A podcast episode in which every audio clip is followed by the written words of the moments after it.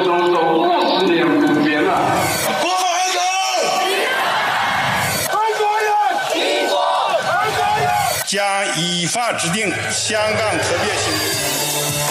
他曾是英国的殖民地，他走进回归中国的洪流。然而，他还会五十年不变吗？他还是国际金融中心吗？香港的变与不变之间，事实岂能藏乎？中央广播电台《这样看香港》，舍之岂能藏乎节目，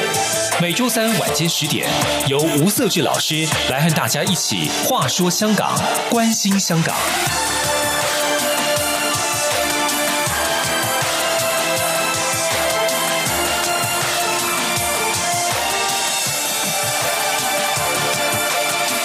这里是中央广播电台台湾之音，呃，我是节目主持人吴瑟智。你们现现现在所收听的节目是呃，舍之岂能藏乎？这样看香港的节目。那前一段时间，其实我们也 focus 非常多，从香港哈，从去年国安法通过之后，以及今年针对所谓的呃宣香港选选制的改革哈，其实都有一些些讨论。那当然，香港的情势发展哈，我们这几年这样呃这。最近这样的观察，其实发现呢，其实香港的情势发展，其实对整个香港的自治都有很大的伤害。那当然，香港民众未来在争取所谓的民主自由何去何从？哈，这个其实当然要需要更加努力啊。不过啊，我觉得是前程上是非常艰辛哈。那呃，说到这里哈，因为前段时间我也观察到一个。现象哈，就是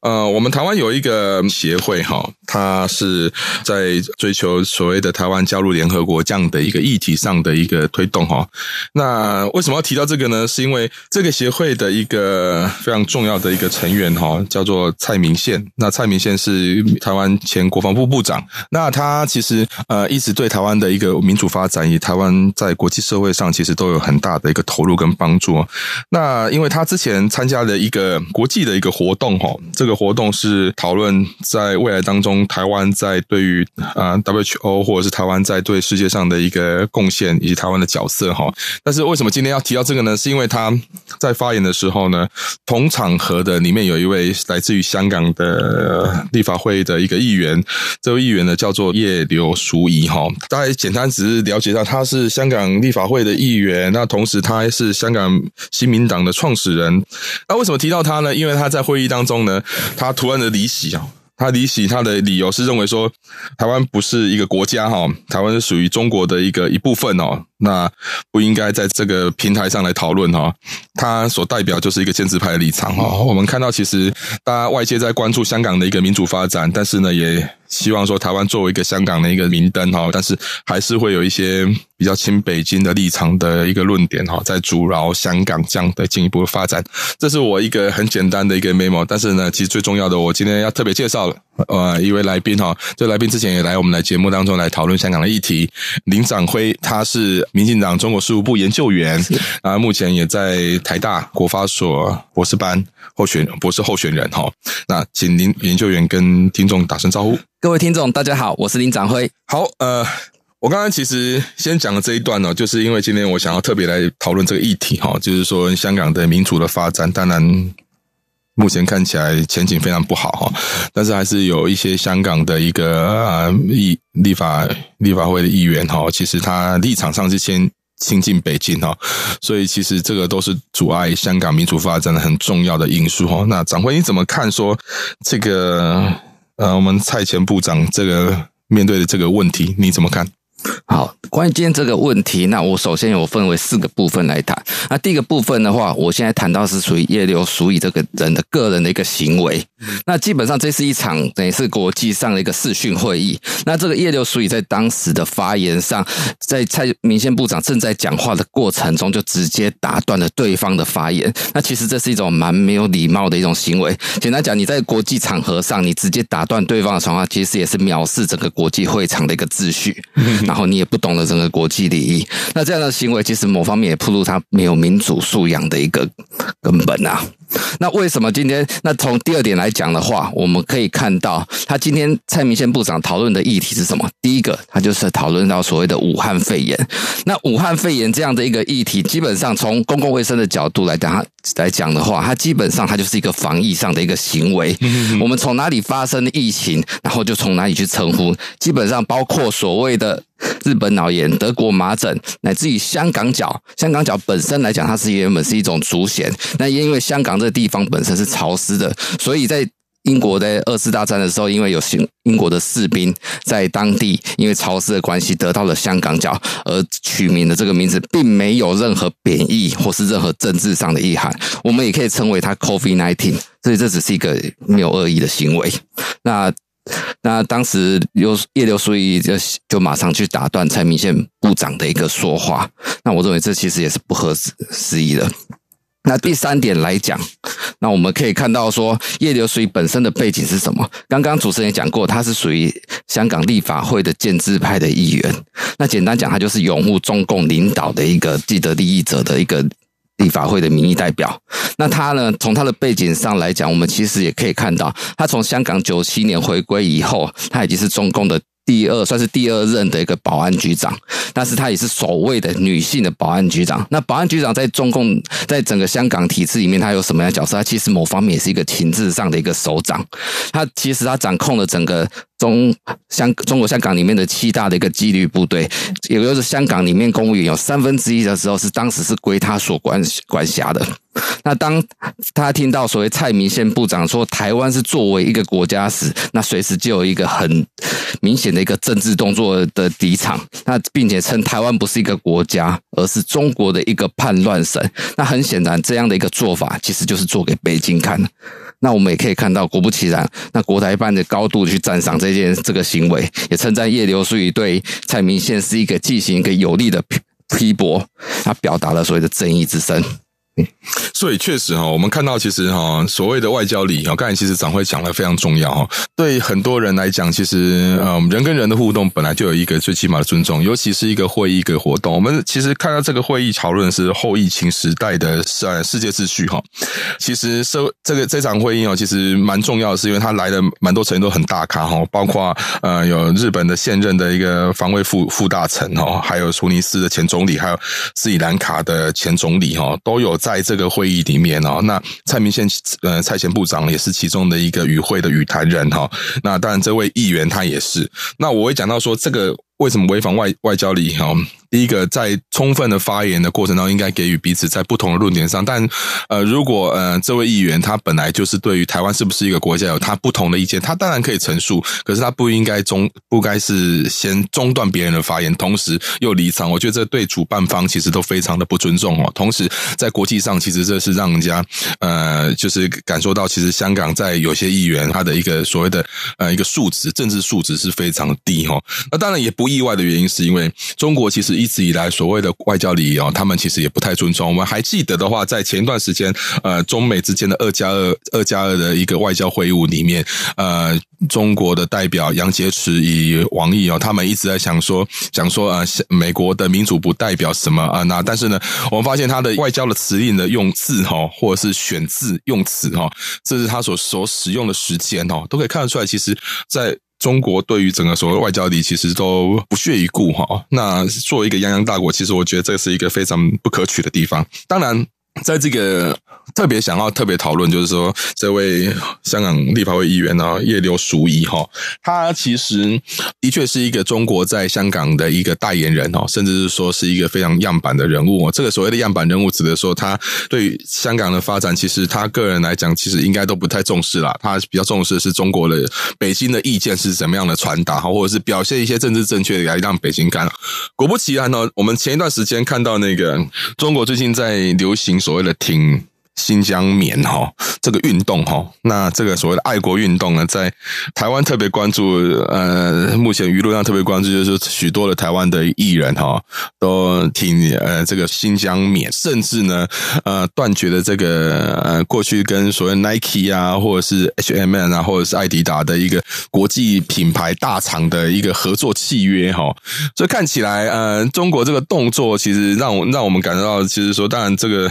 的确是一个大内宣的一个最重要的一个举动啦，甚至说这是一个中共的一个惯性呐。不过，呃，我为什么会提到这个？是因为叶刘淑仪呢，他也他自己的脸书上哈也发表了一个非常有趣的一个东西哈。他其实他是说他自己以前是 Burberry 的非常忠实的使用哇。那他说他过去他是这一款是经典羊毛颈巾的，他非常推崇这个。可是呢，为了要呃挺新疆棉呢，他说他要及时停买停用其产品。展辉。怎么看？你说你也是 Burberry 的爱用者吗？不是，基本上因为 Burberry 太贵，我没有办法去买这东西。那当然，如果是叶刘淑仪这个问题的话，那为什么还可以跟新疆扯上关系？他们两个有一个共通的点，他们其实就是对中国民族主义跟爱国主义的激发，嗯，然后它也是一个煽风点火。那我们可以看一下，他们包括。他们现在用这样一个台湾是不是一个国家这样的一个议题来进行对台湾的一个施压，某方面就是对台湾的一个进行一个情绪勒索。然后他其实这样的行为，其实对中国说所谓作为是一个负责任大国，其实就是不完全是两回事。那从香港呃新疆这个问题，我们可以其实也可以来看到，那为什么新疆这个问题受到人家一开始的重视？其实基本上新疆大家在处理新疆这。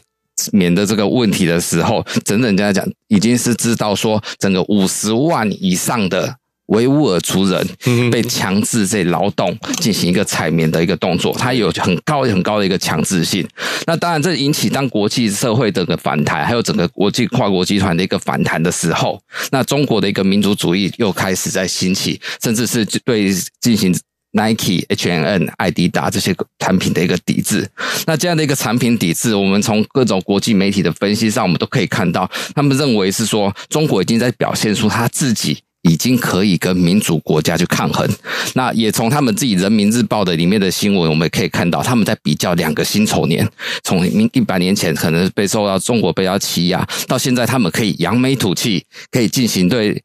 世界进行各各种只要不合我意，我就进行对你一个施压、一个打击的一个态度。那简单讲，他已经把这个用经济手段作为一个政治筹码的一个谈判的一个工具了。那对于整个新疆、整个维吾尔族的一个问题来讲，基本上我们还可以看到一个最新的一个发展。其实包括在上个礼拜或上上礼拜，我们发现像包括所谓。兼任所谓中共新疆工作小组的一个汪洋，那也就是全国政协主席汪洋，他在三月的三月中的时候已经去了新疆过，然后他在新疆的进行相关的调研之后呢，包括所谓中共的公安部长在三月二十号、十九号、二十号也到了乌鲁木齐，也到了新疆的生产建设兵团里面，那我们他去视察了所谓的公安部啊，看特警队啊，或是说相关的一个维安反恐的一个部分，那我们这些很担心说接下来的新疆。会不会再面临一个更大的一个被中共维稳这个体制给包围的一个状况，那我们都只需要关注。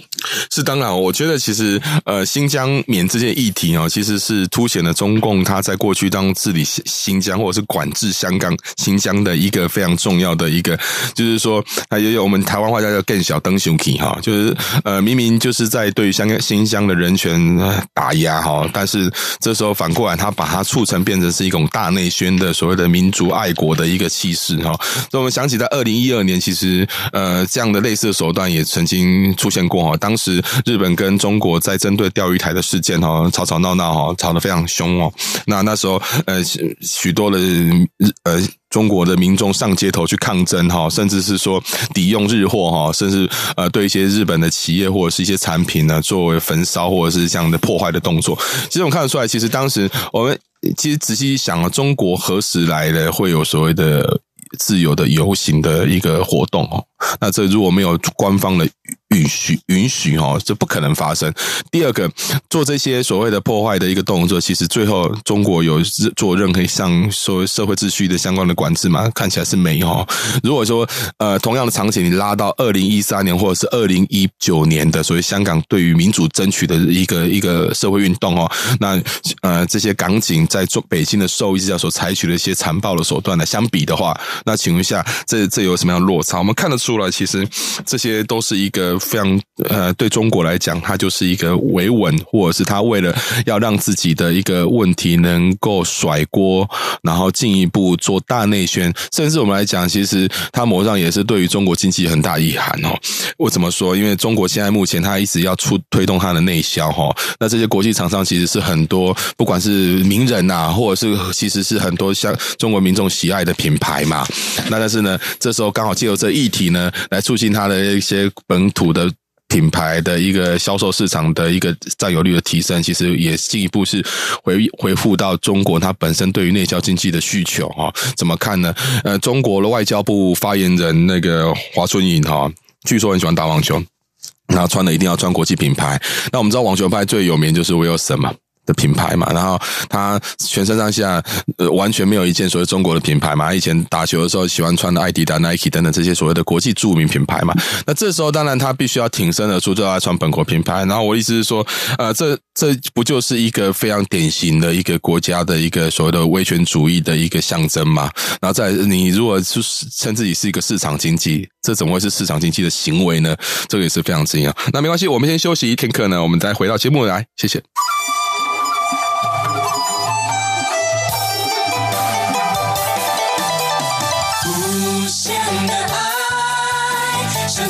世界传开永恒的关怀，来自台湾之音 RTI。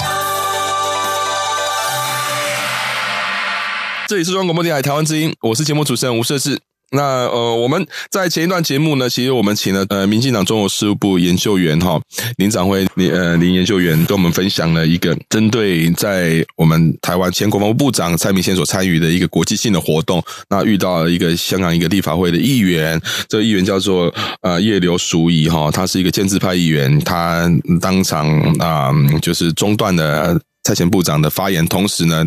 临时的离席哈。那当然，我们从这位所谓的叶刘淑仪这位议员哈，从他又看到了他近期他又积极的向北京来输诚哈，他放弃了他热爱的 Burberry，然后同时呢，他开始要挺所谓的新疆棉哈。那我们看到，其实新疆棉这个议题在整体上，在中国内部它形成一个非常重要的政治运动哈。那这个政治运动其实呃，台港也感受得到，是因为许多台湾的以及香港的艺人也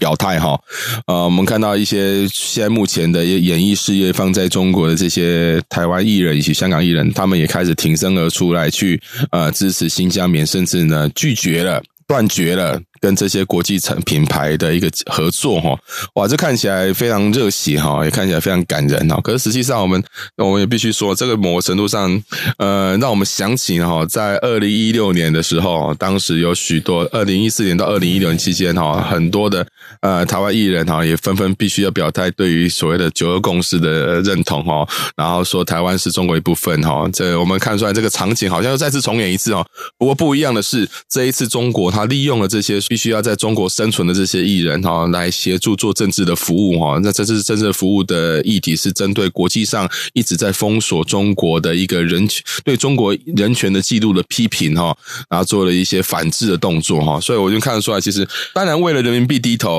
看起来是。听起来很像是一个所谓的商人无祖国的概念，然后可是中国绝对不可能让你商人无祖国哈，你心中一定要有祖国哦，不然就没有生意可做。那这个就完全就是对于整体上，其实啊，在要中国发展的人或企业来讲，其实都是一个很大的政治风险。长辉，你怎么看新疆棉在这个议题上它的一个整体上的一个意义呢？那刚刚主持人其实也讲过，关于就是中共呢，其实其实很容易透过一个民生经济的议题，然后关注它一个政治一个目的。那它其实普遍这样的一个操作手法，从基本上从最个围观的最个人的跟消费者，那从国家政治的角度来讲，它其实某方面也太我们也看到这样的一个影影子。简单讲，这些所谓的资讯培训中心，也就是他们的所谓的职训职职业营在这那个在。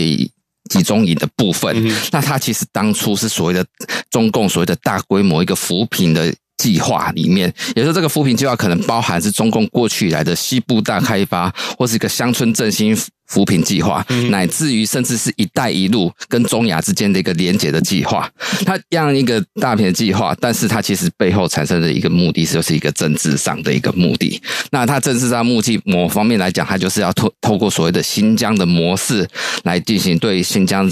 各地的。包括一个思想文化上的一个改造，那我们可以看到所谓的新疆的模式，它其实就部部分来讲，它就包括你必须改造对那些维吾尔族人对于所谓的新疆文化、新疆的文字、新疆的语言之间的要去新疆化的过程，然后他们必须透过所谓的大规模的一个社会监控，然后劳劳动劳改、强迫劳动的方式，让端正这些所谓的。新疆人民的一个民主自由的意志，嗯，那我们几乎可以看到，在中在中国现在所有地方，甚至新疆现在是最多的，他们常常是用所谓的脸孔辨识，所谓追踪行动，在中国称为所谓的天网天眼或是平安城市的这样一个公共工程的做法。那简单讲，它是为了说保护我们的民众安全。那实际上呢，我们去透过这样的一个监控模式，配合所谓的 DNA，然后指纹、虹膜、声音的一个脚步，让你去。便是每一个人，他所在社会上、在政治上所代表的一个意义。比如说，你是一般人，还是说你是我们中共所谓标定的所谓特殊的一个分子，是一个不安心人的。不安心户，那在同时来因此影响到你个人的一个在社会上的一个消费行为，包括你可不可以购买火车票，你可不可以进出商场，你可不可以进出饭店，嗯，然后这样的透过这样的一个 AI 系统，最后的一个演算的过程，它甚至可以判断它需不需要把你逮捕进入所谓的拘留营，比如说集中营里面。也就是他这透过这样的一个方式，香港哎，整个新疆已经有一百万人被送进了所谓的再教育营。嗯，那我们看到有一个例子，简单讲，他这个新疆的商人只是频繁的到国外去出差，那他就被人家逮捕进入入营了。那他对他们中共来讲，他可能说你频繁出差是不是在联联勾结外国势力来干预新疆的事务这样子？那这部分来讲，其实新疆就遇到了很多的问题。那这是从香港的部分。那我们从香港部分来讲，其实香港也包括它有所谓的智能灯柱。那这样的智能灯柱，其实基本上就是等于说天眼系统、天网系统移植到所谓的香港了。嗯，那简单讲，它也是透过所谓高清的镜头，甚至可以去辨识你。然后现在已经无处不在，它去设置可以可以无线上网，然后来精准去精准去定位，来标控你这样的一个。过程，那这某方面来讲，其实也是港版国安法法制化之后，基本上已经在建构整套所谓的新疆的模式，要套用在香港。那我先先是对，当然，我们从新新疆的议题来看哈，确实我们看到，其实中国在面对它啊维稳政治维稳的一个目目标啦，它不只是新疆哈，过去西藏或者是一直以来西藏也面临的这个所谓的政治的管束的过程哈。那当然。对中共来讲，我就是让你没办法自由。我就是让你失去自由，甚至说让你没有发言的机会。那么呢，你就我就可以做我政治政治维稳的一个动作。那刚刚其实长会讲了一个词，我觉得非常有兴趣啊。讲到说去新疆化哈，那对中共来讲，当然呃，他不希望各各地呢，其实虽然表面上他认为说呃，所谓的少数民族啊，他尊重少数民族的相关的权益哈，但实际上他对于少数民族其实他心里非常担忧，因为少数民族他有这自己的文化的一个。呃，所谓的自己文化的一个过程，甚至说他有自己对于政治上认知上的历史的认识，所以某个程度上，这这些都是中共要一统天下的一个不定时的炸弹哦。那如果假设呃，当你这个民族又跨有跨域或者是跨国的一个民族的分布，我们讲维吾尔族，其实在中亚一带非常多哈。那西藏也是哈，跟印度跟呃这个南亚一带的一个连接也是非常深哦。所以当一旦你这个所谓少数民族有具有跨国的一个政治的一个所谓的连接的可能性。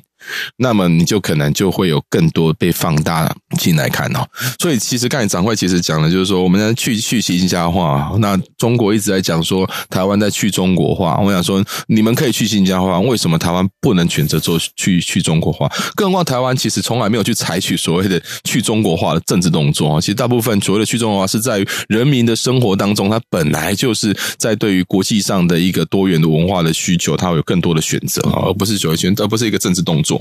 那从香港的角度来看，这个新疆的一个、目前的这个新疆集中营的管制啊，其实确实前一段时间有提有有人有人在网络上有有有就是讲到哈，就是呃有。像中国已经逐步的在香在香港在做所谓的政治抓捕的这个动作了嘛？从去年国安法开始，可是老实讲，去呃二零一九年，甚至说你说像之前的雨伞革命哈，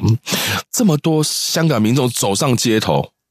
然后再来是这么多香港民众走上街头，他其实老实讲，他就是我违背了中共他的一个所谓的呃所谓党政党政专制的体制了嘛？那你要进一步的抓捕，要怎么抓捕？好了，抓捕了之后，有人要放在哪？像现在香港的香港的居留的空间，也不可能一般民众居住空间已经非常狭隘了。那你更何况要你要再再进一步做这些政治抓捕，然后就怎么办？难不成还要再像新疆一样搞集中营的一个方式吗？确实啊，香港确实有作为中共以所谓的复制新疆集中营的一个可能性啊，因为他们所犯的政治思想。民主自由的追求确实是是存在，这不是，那这个可能会是一个危机。掌柜怎么看？那从从这边来讲，其实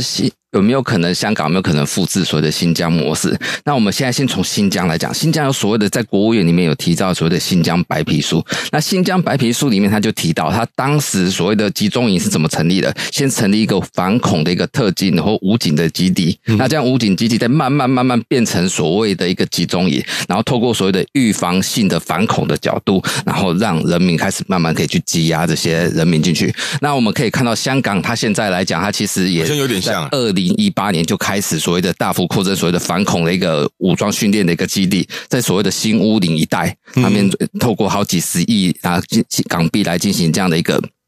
那个反恐基地的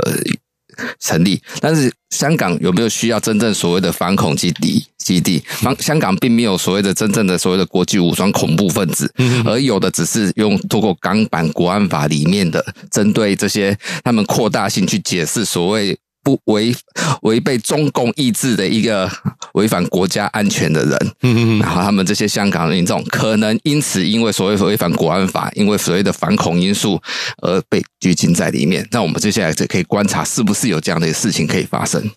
对，确实哈，在在我们在看就是说，其实中国确实他们学了一套。从呃全球的一个治理模式，他偷学了一套来做他对内的一个政治管制呢。比如说刚才提到所谓的恐怖主义哈，所以中中国透过这个全球当时二零零一年开始关注恐怖主义的一个发展之后，他开始也透过这个名词来对内管制。所以反正你只要违背我中国的政治稳定，基本上你就属于呃中共的恐怖主义的一个一一一个对要打击的对象哈。那另外的香港在过去以来呃长期的民主化。化的呃民主化的追求以及它自由社会的氛围哈，它当然吸引了很多呃外商，但是它也是许多国家在亚太地区的一个情报的一个部件的很重要的一个环节。那确实在不同的政治势力或者是可能的一些所谓的呃经济上的一个金融上的力量会汇集在这边。那对中国来讲，当然是这些所谓的不是实体的。武力的对抗，但实际上这些都是呃背后它有对于中共威权的一个非常大的威胁的一个